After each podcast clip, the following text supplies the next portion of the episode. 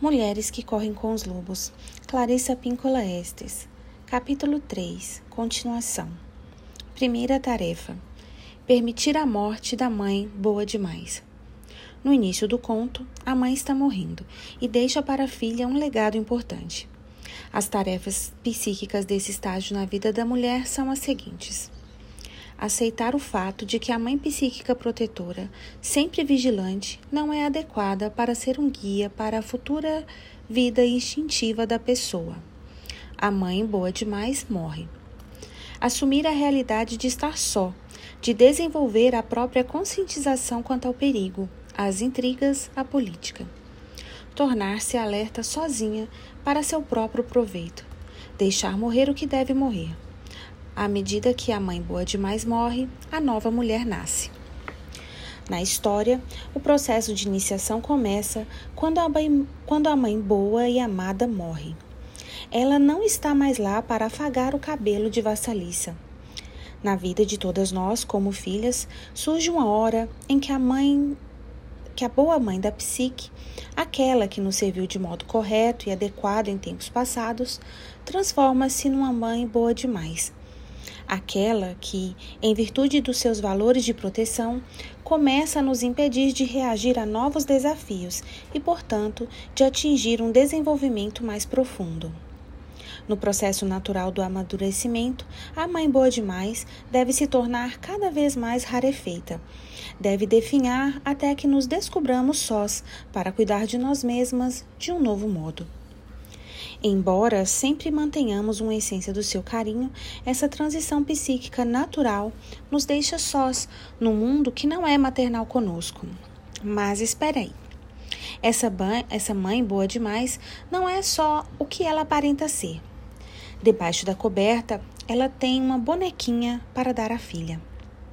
Ah, existe algo da mãe selvagem por baixo dessa criatura. A, mãe boa demais não pode, no entanto, cumprir plenamente esse papel, porque ela é a mãe dos dentes de leite.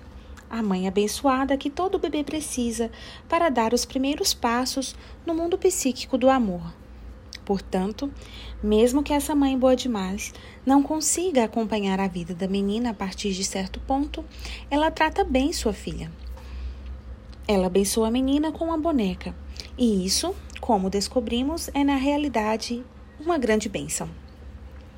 Esse dramático definhamento psicológico da mãe ocorre pela primeira vez quando a menina passa do ninho acolchoado da pré-adolescência para a selva frenética da adolescência. Para algumas meninas, porém, o processo de desenvolver uma mãe interior nova, mais esperta, a mãe chamada intuição, está apenas pela metade nessa época e as mulheres com uma formação desse tipo vagueiam anos a fio, desejando profundamente a experiência completa da iniciação e se ajeitando da melhor maneira possível.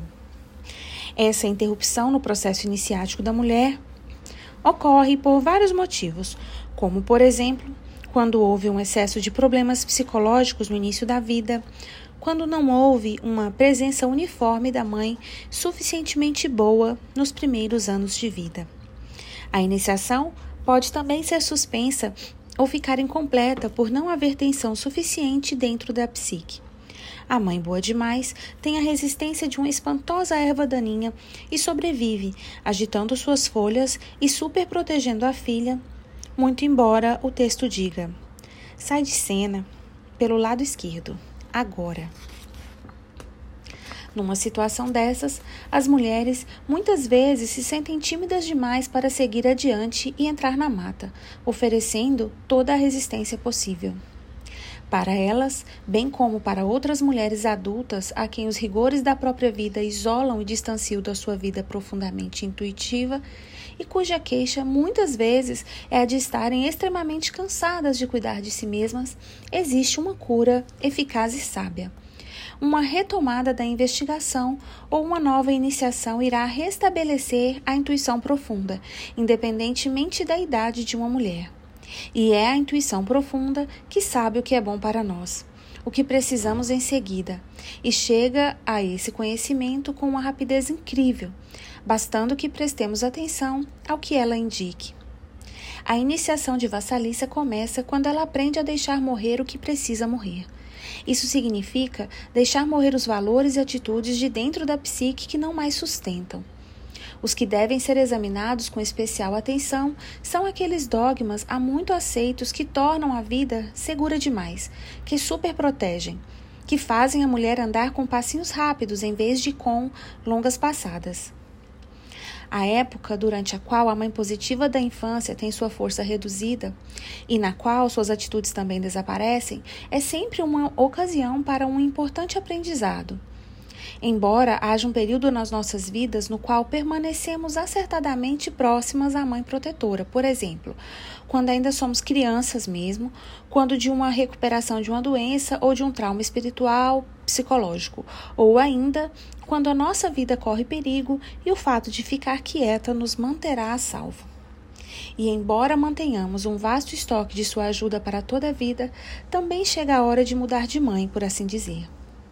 Se ficarmos mais tempo do que o normal com a mãe protetora dentro da nossa psique, vamos nos descobrir impedindo todos os desafios de nos atingirem, o que prejudica o desenvolvimento futuro.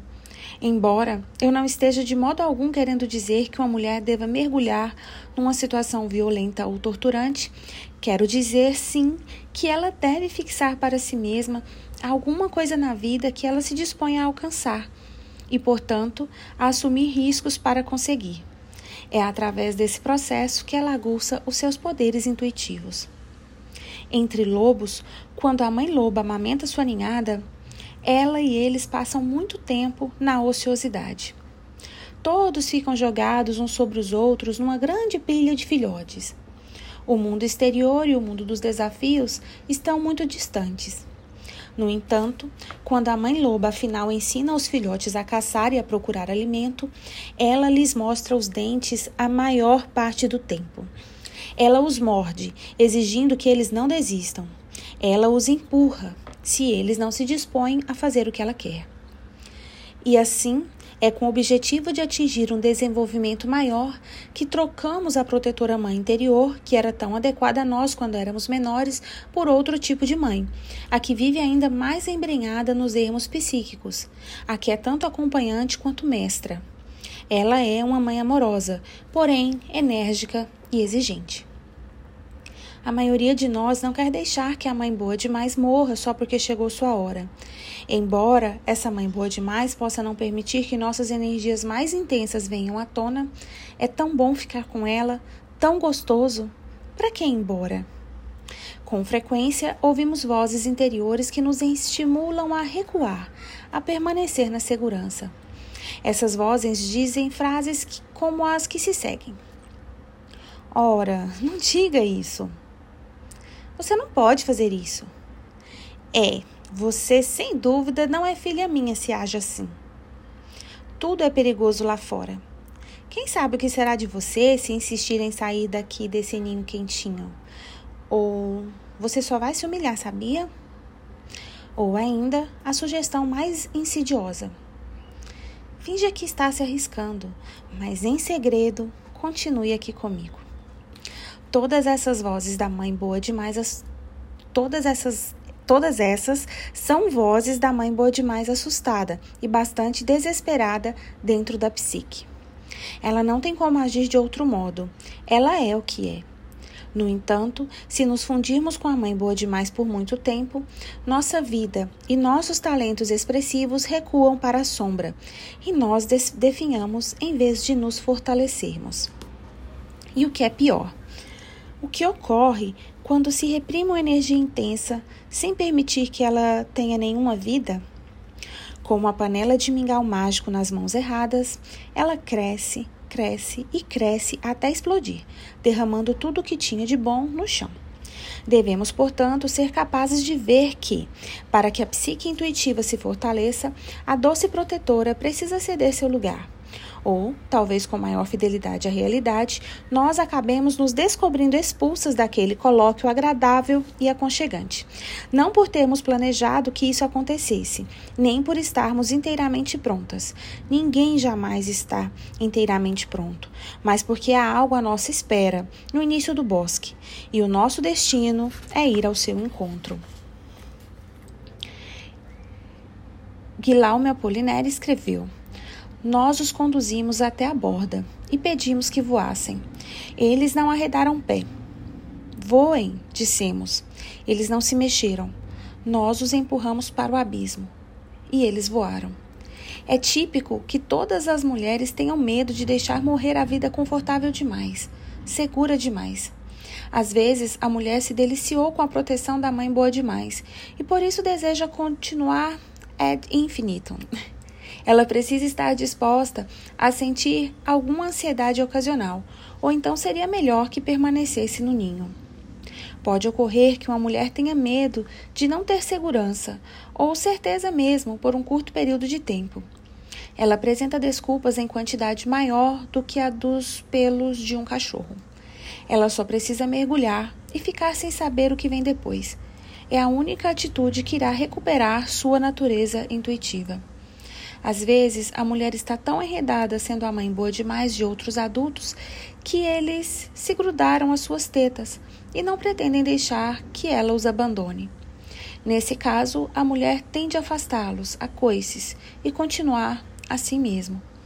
Como a psique sonhadora procura compensar aquilo que o ego não quer ou não pode reconhecer, entre outras coisas, os sonhos da mulher durante uma luta dessas serão compensatoriamente cheios de perseguições, becos sem saída, automóveis que não pegam, gravidezes interrompidas e outros símbolos de que a vida não prossegue. Nas suas entranhas, a mulher sabe que existe um toque de morte ao insistir em ser aquela pessoa boa demais por muito tempo. Portanto, o primeiro passo consiste em afrouxar nossa dependência do refugente arquétipo da mãe boa demais e sempre gentil da nossa psique. Largamos a teta e estamos aprendendo a caçar. Há uma mãe selvagem à espera para nos ensinar. Nesse meio tempo, a segunda tarefa consiste em depender da boneca enquanto aprendemos sua utilização.